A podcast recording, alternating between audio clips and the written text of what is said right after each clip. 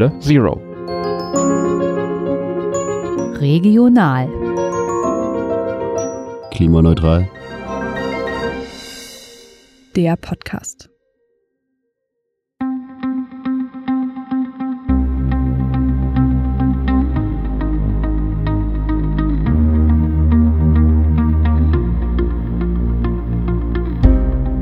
Bis 2030 müssen wir unsere Stadt klimaneutral machen.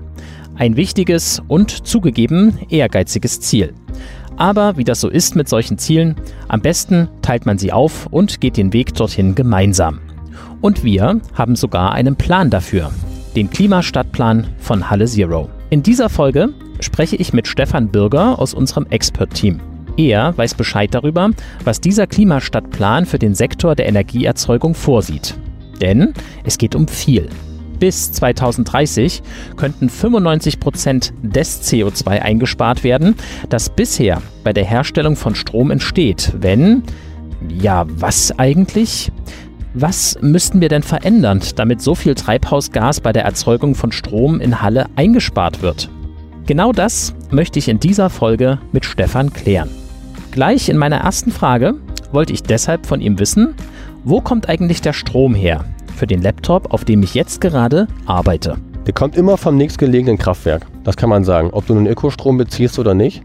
Ähm, der Ökostrom, den ich zum Beispiel jetzt von Planet Energy beziehe, der kommt nicht von Hamburg bis hierher oder wo auch immer die ihren Strom einspeisen, sondern immer vom nächsten Kraftwerk. Ja, in Halle haben wir jetzt äh, zum Beispiel in Trotha ein Gaskraftwerk, in der Dieselstraße gibt es ein Gaskraftwerk.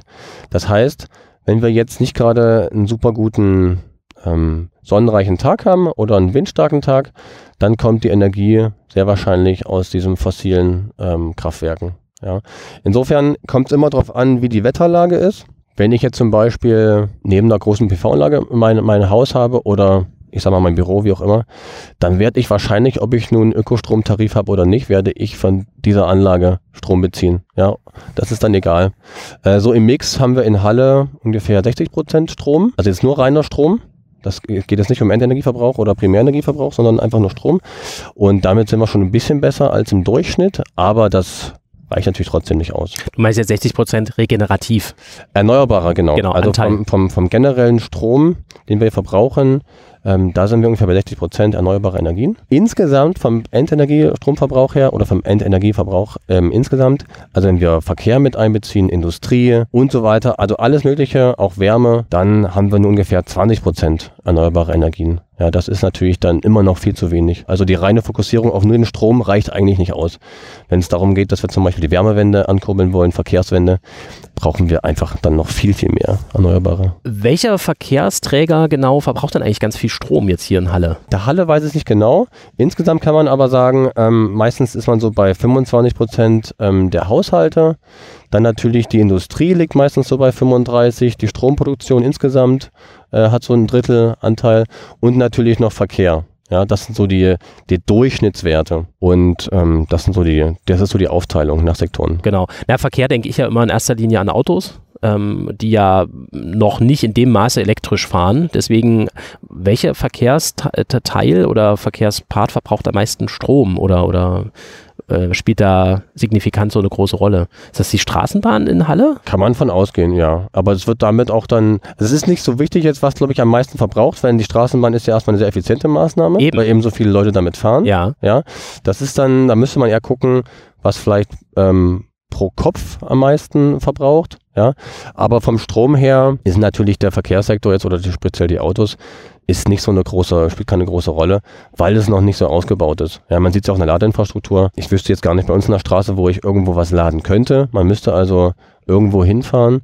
Insofern ähm, bleibt es eigentlich beim ganz normalen Verbrenner im Verkehrssektor. Ja, Ja. der ja problematisch ist, das wissen wir ja. Total, genau. Und da Genau. hat sich ja auch in den letzten Jahren eigentlich gar nichts getan, Ja. was äh, da die Reduzierung der Emissionen angeht. Ja. Trotzdem gibt es eine ganz massive Veränderung im Verkehr, finde ich. Das betrifft nämlich die E-Bikes. Also zumindest subjektiv, ähm, wenn ich jetzt mal, weiß ich, durch die Heide fahre oder auch allgemein durch die Stadt fahre, Mhm. finde ich, äh, wirkt es sehr so, dass der Anteil an E-Bikes massiv gesteigen, gestiegen ist. Mhm. Hast du da irgendwie schon mal irgendwo eine Prognose gesehen? Also inwieweit vielleicht über diesen Teil der Verkehr sich immer mehr elektrifiziert und ob es da schon, gibt es da schon Kenngrößen, gibt es da schon Zahlen, wie, wie, wie viel höher sozusagen der Verbrauch jetzt aufgrund dieser neuen Verkehrsteilnehmer ist? Also auf dem Verkehr jetzt speziell nicht, weil das lässt sich, glaube ich, nicht so gut, also das wird sich schon prognostizieren lassen, aber jetzt nicht speziell für Halle. Ähm, was es halt gibt, ist, du guckst einfach an, wie viel Energie verbrauchen wir generell. Jetzt in Deutschland wären es jetzt so ähm, das, was aus, ein, aus den Steckdosen Energie rauskommt, da sind wir so bei, bei ungefähr 500 Terawattstunden. Eine Terawattstunde ist eine Billion Wattstunden und ähm, da sind wir so bei ungefähr 500 und die Prognose ist einfach Gesamtdeutschland, äh, in Deutschland gesamt gesehen bis 2050, dass wir ungefähr das verdoppeln. Also das heißt, der Stromverbrauch insgesamt wird sich verdoppeln. Da ist aber schon alles mit einbezogen. Also Verkehr, ähm, sprich natürlich Autos, ganz großer Faktor. E-Bikes natürlich auch. Wobei ich sagen muss, ähm, bei einem E-Bike muss man halt gucken. Jedes E-Bike, das ein Auto ersetzt, ist natürlich super. Ja, also wenn ich nur gucke, wie schwer ein Auto ist, irgendwie 1,5 bis 2 Tonnen oder noch mehr und ein E-Bike wiegt irgendwie 25 Kilo. Ich ersetze vielleicht mein normales Fahrrad mit dem E-Bike, habe trotzdem ein Auto noch vor der Tür, dann habe ich natürlich äh, negativen Effekt. Ja, also viel Sinn ergibt es natürlich, wenn ich dadurch ein Auto substituiere. Ja, das ist natürlich das, das A und O. Nun ist ja ein ganz wesentlicher Faktor, der im Klimastadtplan von äh, Halle Zero auch beschrieben ist, das sogenannte Easy Smart Grid. Vielleicht kannst du da nochmal erläutern, worum geht es da? Letztlich kann man es übersetzen mit intelligentes Stromnetz. Da geht es eigentlich darum, dass man, dass das Stromnetz nicht nur einfach Strom verteilt, sondern auch gleichzeitig den Verbrauch und auch die, die Speicherung steuert.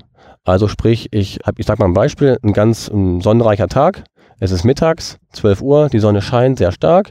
Äh, was mache ich mit dem ganzen Strom jetzt? Den müsste ich entweder umwandeln in vielleicht Wasserstoff, ähm, also Power to X kann man dann vielleicht nehmen. Oder ich kann aber auch schauen, dass ich vielleicht diese Last einfach verlagere, indem ich alle vielleicht E-Autos, die am Netz sind, in, in 20 Jahren haben wir vielleicht die Hälfte E-Autos, die am Netz sind, und dann kann ich denen vielleicht sagen, okay, wir möchten mit euch einen, einen, flexiblen Stromtarif ausmachen. Immer wenn ihr am Netz seid und wir ganz viel Strom haben, ist das für euch günstiger und dann haben wir den Verbrauch quasi gesteuert. Ich muss jetzt nicht mehr schauen, wo kann ich jetzt mit diesem ganz vielen Strom hin, sondern das macht der Algorithmus vielleicht automatisch, dass die Fahrzeuge, die am Netz sind, geladen werden. Ja, das ist so ein bisschen der Punkt bei diesen intelligenten Netzen, dass ich einfach Verbrauch und auch diese Ladezyklen, wie auch immer man das dann äh, umsetzen möchte, steuert. Und das wird dann halt zentral gesteuert und jetzt nicht dezentral. Also bildlich gesprochen verteile ich die Spitzen in die Breite. Die, die, die Lastspitzen verteile ich in die Breite. Genau, also wenn es um diese Spitzen geht, wenn man natürlich irgendwann mal sagt, wir haben jetzt extrem viel Energie,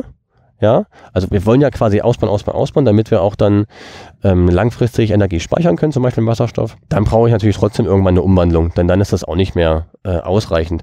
Aber für einen Übergang zum Beispiel, wenn man jetzt noch keinen großen Elektrolyseur irgendwie äh, im Quartier stehen hat oder wo auch immer man den dann installiert, dann ist natürlich so ein Ausgleich ähm, total wichtig weil sonst würden ja auch die, die PV-Anlagen oder auch die Windräder dann abgeschaltet werden. Also wenn ich diesen Netzausgleich nicht hinkriege, Verbrauch und Stromproduktion, dann wird auch einfach abgeschaltet. Und das ist natürlich Quatsch. Da wäre es gut, wenn man ein intelligentes Netz hat. Elektrolyseur, kannst du vielleicht nochmal kurz erklären, was das ist? Genau, also ein Elektrolyseur, der wird aus oder der produziert im Prinzip Wasserstoff und der spaltet mehr oder weniger Wasser in O2 und, und, und H, also äh, Wasserstoff. Dieser Wasserstoff wird dann quasi gespeichert. Wenn ich den Wasserstoff an sich speichere, brauche ich dafür auch sehr viel Energie weil der eben äh, runtergekühlt wird und mit ganz viel Druck gespeichert wird. Das hat Vor- und Nachteile. Da gibt es auch wieder Forschungsprojekte, die im Prinzip sagen, wir wollen das lieber flüssig speichern, damit man es dann wieder umwandeln kann. Dann könnte man zum Beispiel diese ganze Tankinfrastruktur benutzen, die halt schon da ist. Das ist eigentlich die Idee. Also ich ähm, spalte Wasser auf, dafür brauche ich die Energie. Also ich brauche immer viel Energie, um Wasser aufzuspalten in Wasserstoff und ähm, Sauerstoff.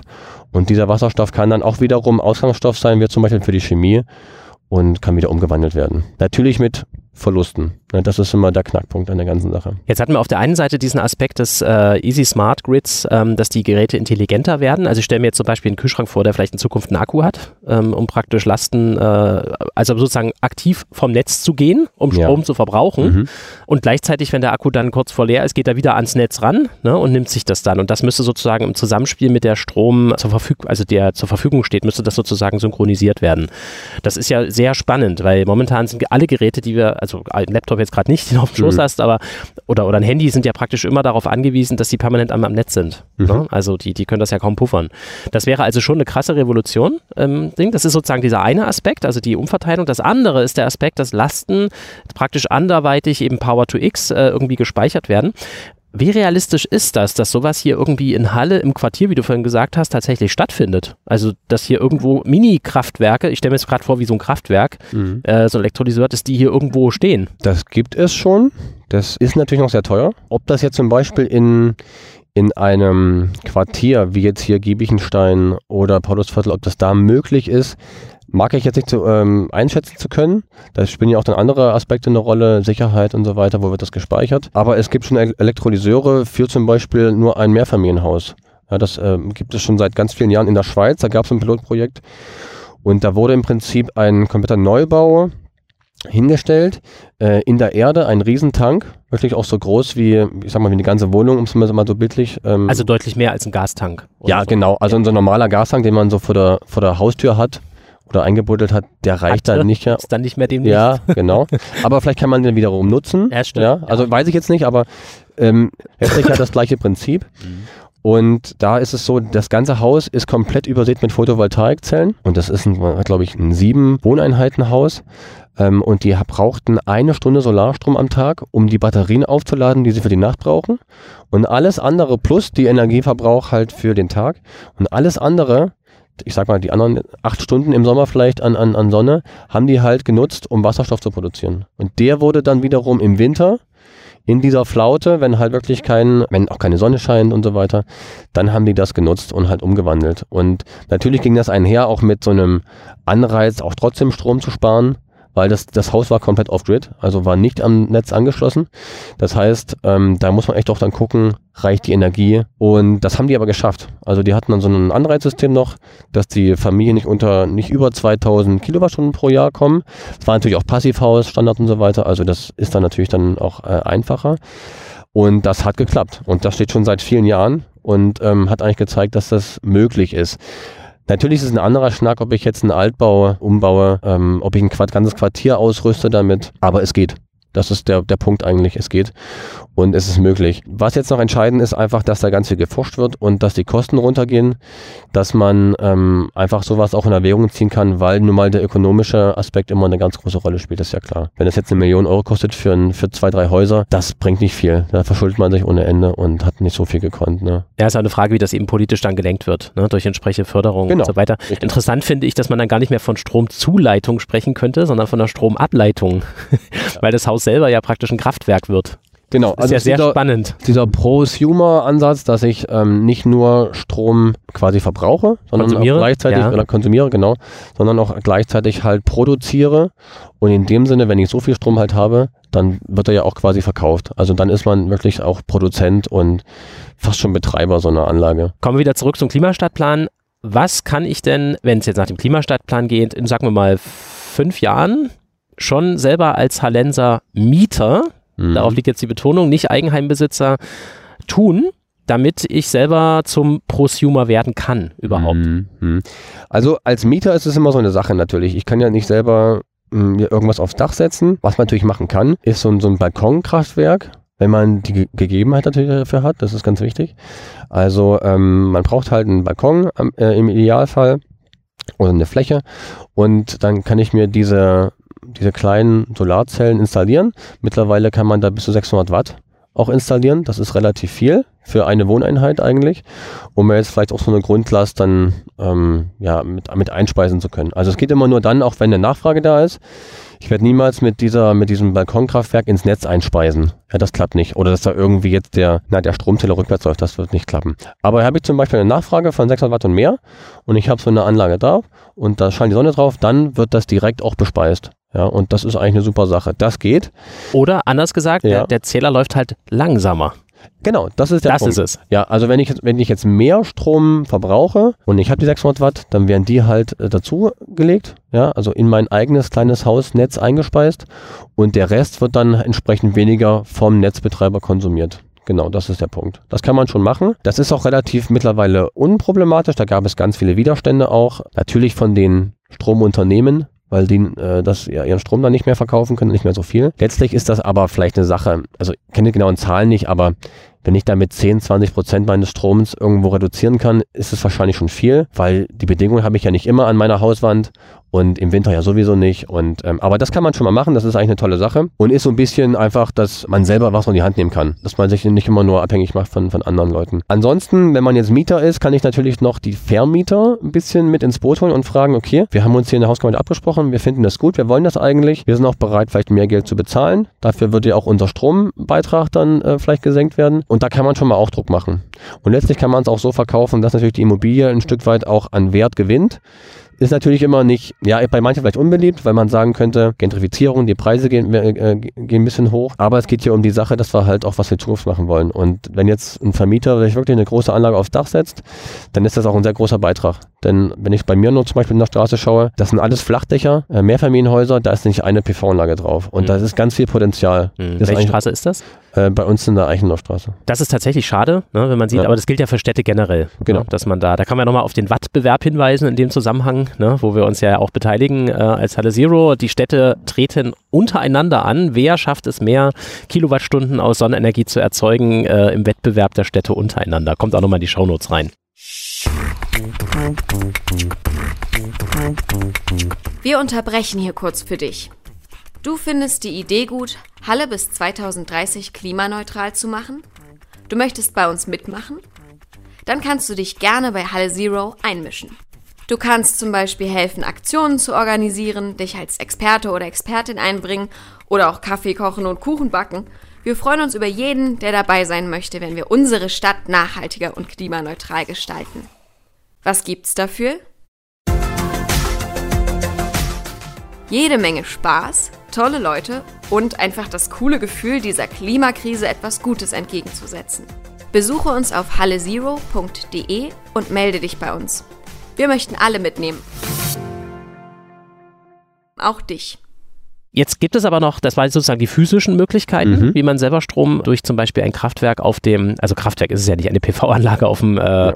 Balkon machen kann. Was gibt es denn auch für, ich nenne das mal ideelle Möglichkeiten? Also was man auf jeden Fall machen kann, ist, man kann Geld investieren, ein Stück weit, äh, in verschiedene Art und Weise. Äh, man kann einzelne Projekte unterstützen und daraus dann halt auch wiederum dann Gewinn ein Stück weit abschöpfen. Also ich habe jetzt zum Beispiel ein, äh, eine Sache gesehen, die EVH möchte einen Solarpark finanzieren und da kann man sich dann einbringen.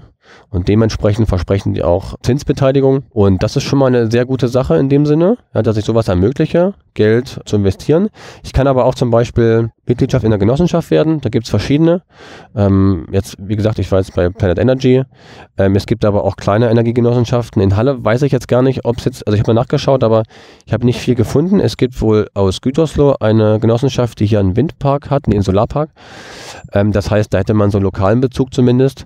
Aber ähm, ich finde es jetzt gar nicht so relevant, wo jetzt die Solaranlage steht oder das Windrad. Ähm, wichtig ist, dass quasi Geld in diese Bürgerbeteiligungsform einfließt um dann einfach Projekte zu finanzieren. Das ist das Wichtige. Ist ja, ja. generell bei Ökostrom so, ne? dass man erstmal das ideell macht, damit der, genau. der Stromsee Richtig. sich halt vergrößert. Genau. Und natürlich Ökostrom beziehen, das ist ganz wichtig. Ja, natürlich. Ja? Also das ist ja der große Punkt, ähm, den man immer ein Stück weit im Auge hat. Natürlich ist der Strom ein Stück weit teurer, obwohl ich letztens gesehen hatte, war gar nicht so viel teurer mehr. Also das ist mittlerweile.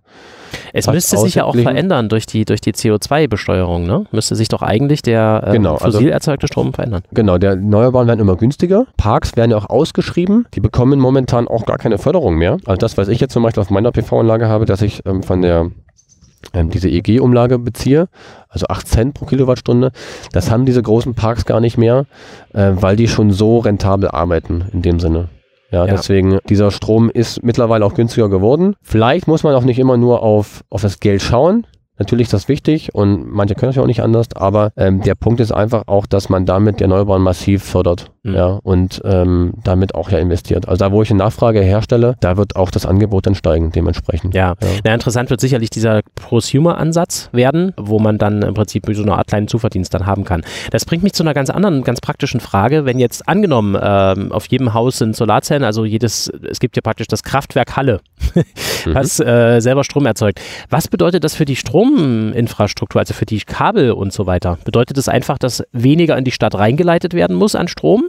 Oder bedeutet das auch, dass der Strom irgendwie abfließen muss? Also sprich, müssen hier neue äh, Kabel verlegt werden und so? Also bei Stromnetzen bin ich jetzt kein Experte. Ähm, ich habe jetzt aber das nicht so vernommen oder noch nicht mitbekommen, dass man jetzt irgendwie äh, das negativ sehen könnte, weil man dann das Netz äh, überlastet und gar nicht mehr regeln könnte. Ähm, das habe ich noch nicht mitbekommen. Kann natürlich im Hintergrund irgendwo stattfinden. Eigentlich geht es über diese, diese Smart Grid, geht es über diese Smart Meter also diese intelligenten Stromzähler, die auch die Kommunikation ermöglichen. Und wenn ich halt ganz viele PV-Anlagen im, in Halle habe, dann wird ja erstmal auch generell der Strom, der jetzt, ich sag mal, ich habe eine große PV-Anlage auf dem Dach, dieser Strom wird ja direkt auch an die Nebenhäuser geliefert. Ja, also ich sagte ja schon, es immer kommt vom nächsten Kraftwerk. Wenn das eine große PV-Anlage ist, dann wird halt der Strom da erstmal verteilt.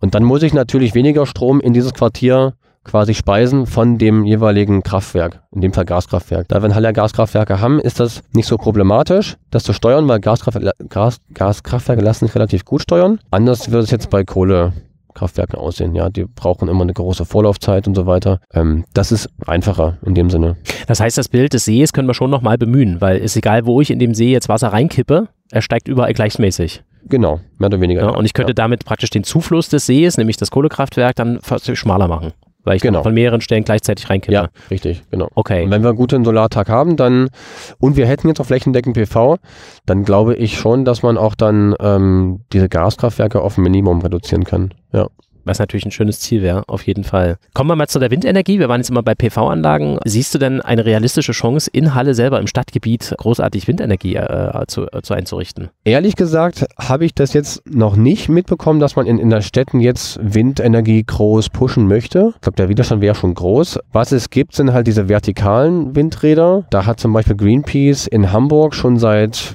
ich glaube, ich war mal vor zehn Jahren da, da hatten die schon zwei vertikale Windräder, die auch halt zum, zum Haushalt beitragen, zum Stromverbrauch, ähm, also zum, zum Stromhaushalt. Äh, ähm, sowas kann es natürlich geben, aber das macht natürlich nur Sinn, wenn ich auch viel Wind habe. Ich kenne mich jetzt in Halle nicht aus, natürlich gibt es hier windreiche Tage im, im Herbst und so weiter. Ob die jetzt die Masse machen, also ist glaube ich nochmal ein anderer Schnack, ob ich jetzt in Hamburg irgendwo am Hafen so ein vertikales Wind, ähm, so eine Windturbine erstelle oder in Halle, wo ich vielleicht nur, ich sag mal, 50 Tage im Jahr richtig massiven Wind habe. Ich glaube, da muss man dann schon ökonomisch gucken, ergibt es Sinn. Da würde ich jetzt eher für PV und für Solarthermie plädieren. Ja. ja. Oder halt generell die Vernetzung mit dem Saalkreis. Genau, das kommt einher. Also Energiewende Verkehrswende, wie auch immer, ähm, muss natürlich in Kooperation mit den Regionen in, der, in den Umgebungen der Großstädte auch passieren. Unabhängig voneinander machen ist, glaube ich, sehr schwer, weil die haben die Flächen. Ähm, da würde auch vielleicht dann mal die ähm, Agro-PV eine Rolle spielen.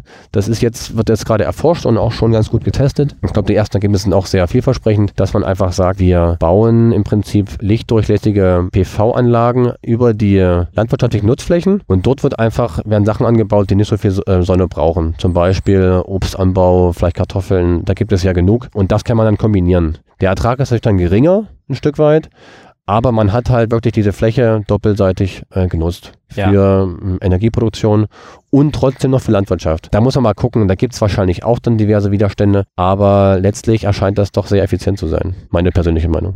Was würdest du denn sagen, jetzt Stand Oktober 2021, wo könnte jetzt sofort am meisten Strom eingespart werden in Halle, deiner Meinung nach? Also Strom einsparen ist so eine Sache. Wenn ich jetzt so auf die privaten Haushalte gehe, denn das ist ja letztlich, was wir Endverbraucher äh, ja erstmal so im Blick haben, dann sind es natürlich energieeffiziente Geräte, dann sind es natürlich LED-Umrüstungen, ja, das sind natürlich so diese klassischen Sachen. Letztlich, wenn man sich aber anschaut, wie viel Energie eigentlich jetzt ein Gesamthaushalt verbraucht, dann sind es meistens nur so 10 bis 20 Prozent an Strom. Also der Fokus auf Strom ist eigentlich ein bisschen zu kurz gegriffen. Wenn ich zum Beispiel zwei Autos vor der Haustür stehen habe und ich aber dann glaube, ich würde viel Richtiges äh, tun, wenn ich mir einfach nur die, die Energiesparlampen einbaue in meinem Haus, dann ist es zu kurz gegriffen. Dann sind einfach die zwei Autos das Problem. Und vielleicht auch das massive Haus, was nicht gedämmt ist. Also da muss man einfach gucken. Zum einen natürlich Dämmung spielt eine große Rolle. Ähm, was konsumiere ich und wie effizient sind diese Sachen? Also zum Beispiel jetzt eine funktionierende Geschirrspülmaschine auszutauschen, nur weil die neuere vielleicht 10 Kilowattstunden im Monat weniger verbraucht, ergibt eigentlich für das Klima jetzt keinen Sinn. Weil die Produktion dieser neuen, äh, dieses neuen Gerätes ist natürlich viel emissionsstärker als das, was sie jetzt einsparen würde. Aber natürlich, wenn ich neue Sachen kaufe, dann gucken, dass es die energieeffizientesten sind. Also wir haben jetzt zum Beispiel auch letztens eine neue Waschmaschine gekauft und ich war erstaunt, wie viele Geräte da nach dem neuen Energiesparlabel auf D und E laufen. Also das war ich sehr erstaunt. Man muss wirklich genau gucken, kriege ich irgendwo eine Maschine, die auf Label A läuft. Ja. Ja, also sehr effizient ist. Ja, das ist jetzt der private Bereich. Und Genau. siehst du im öffentlichen Bereich Einsparpotenzial, wo du jetzt sagen würdest, das kann, könnte man verändern und dann gäbe es dann ein Sparpotenzial. Ich, ich, ich frage das auch deswegen, weil Ja. witzigerweise meine Tochter gestern Abend, wir waren im Landesmuseum, dann sind wir zurückgefahren. Jetzt aktuell haben wir die, die sehr interessante, krasse Illumination der Giebichensteinburg durch Ja. den Tag der Deutschen Einheit, wo heute Abend noch eine Drohnenshow stattfinden wird. Und sie hat sofort gesagt, ja, muss das denn sein? Da verbraucht man doch viel zu viel Strom.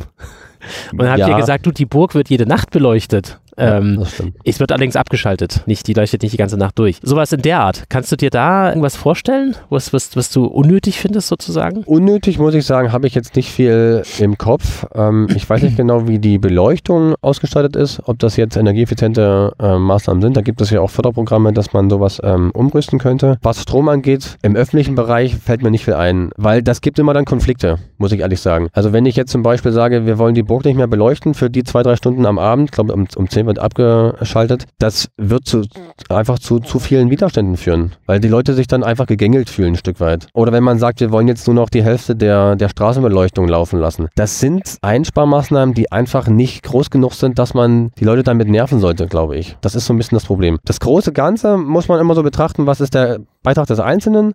Und da muss man einfach sagen, wenn ich mir Halle anschaue zum Beispiel, es ist viel zu viel Individualverkehr auf den Straßen mit Autos und so weiter. Das ist eigentlich sind die großen Punkte. Und da kann jetzt eigentlich die Stadt auch gar nicht so viel tun, außer natürlich langfristig Infrastruktur verschieben, weg vom Auto, mehr zur ÖPNV, äh, Fußgänger und, und, und Fahrrädern. Aber ähm, dass wir jetzt ganz viel Strom einsparen würden im öffentlichen Bereich jetzt, ist mir nicht so viel bekannt, gebe ich zu. Habe ich mich auch nicht so viel, viel beschäftigt, weil wir jetzt im Klimastadtplan erstmal allgemein Maßnahmen beschrieben haben, die da eine Rolle spielen. Und da ist natürlich vorrangig erstmal ähm, Erneuerbare ausbauen, die rechtlichen Grundlagen schaffen, wie man zum Beispiel vielleicht auch eine Solarpflicht einführen könnte, wenn jemand neu baut. Das sind solche Sachen, die sind äh, elementarer. Ja, also es gibt immer noch jetzt aktuell Neubauten, da gibt es keine Vorschrift, dass die jetzt irgendwie ähm, Energie produzieren müssen, in einer gewissen Form, ja, ihr Hausdach nutzen. Ob nur für eine Grünfläche, was für die Klimaanpassung wichtig ist, oder halt Solarthermie oder PV. Sowas ist, glaube ich, erstmal momentan wichtiger, dass man die Leute auch da ein bisschen in die Pflicht nimmt. Wir haben uns jetzt äh, fast eine halbe Stunde darüber unterhalten, was der Klimastadtplan so alles vorschlägt. Ähm, wenn es denn so wäre, käme man nämlich auf eine Einsparung von CO2 von äh, 95 Prozent bis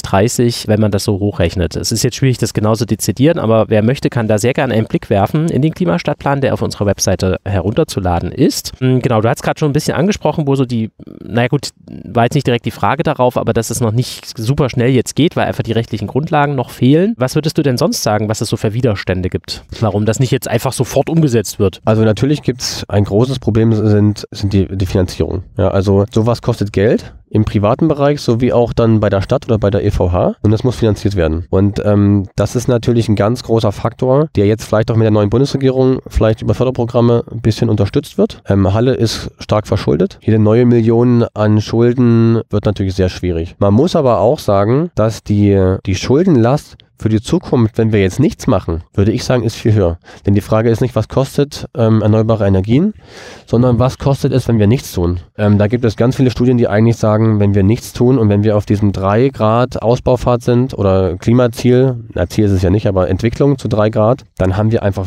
wesentlich mehr Probleme in jeglicher Hinsicht, ob das nun Meeresspiegelanstieg ist, ob das die Dürreperioden sind, von denen wir ja auch schon ganz stark betroffen waren, Hochwasser, äh, Starkregen. Die Sachen kosten einfach dann wesentlich mehr Geld, als es jetzt kosten würde, zu investieren. Ich glaube, das Fraunhofer hatte mal äh, berechnet, wenn wir bis 2050 erneuerbar äh, werden wollen, würde es ungefähr 50 Milliarden pro Jahr kosten. Das klingt viel. Ähm, ich habe aber nochmal nachgeschaut, ähm, die Corona-Krise, da geht die Bundesregierung eigentlich momentan von Kosten von 1500 Milliarden aus. Das heißt, mit dem Geld alleine könnte man eigentlich schon die nächsten 30 Jahre finanzieren. Ja, also das, es geht, Schulden aufzunehmen. Und ich würde auch behaupten, wenn man jetzt ähm, dadurch die Risiken mindert, die, die Klima, den Klimawandel quasi einhergeht, es sind es gut investierte Milliarden, weil wir einfach dann auch diese Verteilungskonflikte ja ähm, vermeiden. Mein Zero. Das mache ich, damit es weniger Treibhausgas gibt. Also letztlich kann man das auf ein paar Grundsachen runterbrechen. Kein Fleisch essen wir eigentlich. Ähm, also ich bin Vegetarier, meine Freundin zwar nicht, aber wir konsumieren selber jetzt äh, kein Fleisch bei uns im Haushalt. Wir haben kein Auto, sondern wir haben halt, ähm, wir fahren mit Fahrrädern, ÖPNV. Wir haben auch ein E-Bike, weil wir einfach zwei Kinder haben und das super praktisch ist, die auch in manchmal hügeligen Halle ähm, zu transportieren. Und wir haben natürlich ähm, Ökostrom, wir haben diese PV-Anlage installieren lassen, äh, womit wir selber einfach auch einen Beitrag leisten wollen und nicht immer nur nur Ökostrom beziehen wollen, sondern einfach auch selber produzieren wollen. Und ähm, letztlich muss man auch sagen, einfach jeder kann, ich glaube, im Konsum ein bisschen was machen und da kaufen wir zum Beispiel Kindersachen und so weiter eigentlich fast nur gebraucht. Weil es ist so viel auf dem Markt, teilweise neuwertig, was ein Stück weit auch dieser Überkonsum ist. Und das lässt sich alles auch wesentlich günstiger gebraucht kaufen. Und das sind so, glaube ich, so die Schwerpunkte. Kein Fliegen natürlich noch. Also ich will nicht sagen, dass wir niemals wegfliegen werden, aber wir können auf keinen Fall zweimal im Jahr irgendwo wegfliegen. Das ist Quatsch und das machen wir auch nicht. Das sind so, glaube ich, die Punkte. Weißt du das? Fakten zur Umwelt in unserer Region. Das Quiz. Was glaubst du? Wie viele Straßenlampen hat Halle? Wie viele Straßenlampen? Ich muss mal, versuch's mal hochzurechnen. Wir haben vielleicht so 20, nee, 10 in der Straße. Guter Ansatz. Mm, ich sag mal 5000. 5000 Straßenlampen in ganz Halle. Ja. Äh, nein. Ja. Es sind sehr, sehr viel mehr. Echt? Ja. Möchtest du nochmal raten oder soll ich es dir verraten? Okay, dann sage ich 30.000.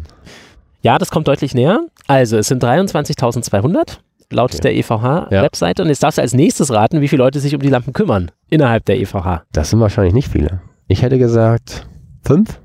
Ja, es sind sieben. Okay, aber ich nicht. Aber das war deutlich gut. ja, ja, ja.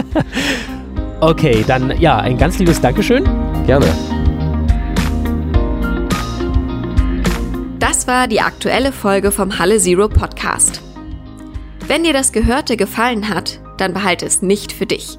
Erzähle es weiter. Du kannst uns joinen, followen, liken, supporten, abonnieren oder ganz einfach lieb haben. Schreib uns eine E-Mail unter kontakt@hallezero.de oder finde uns in den sozialen Medien. Du hast Anregungen für klimabezogene Themen aus der Region? Schreib sie uns. Wir nehmen sie gerne auf. Das gleiche gilt für Kritik und Hinweise zum Podcast. Wenn du wissen möchtest, was bei Halle Zero sonst noch so passiert, dann besuche unsere Website unter hallezero.de. Herzlichen Dank an dich fürs Zuhören und bis zum nächsten Mal. Wir hören uns.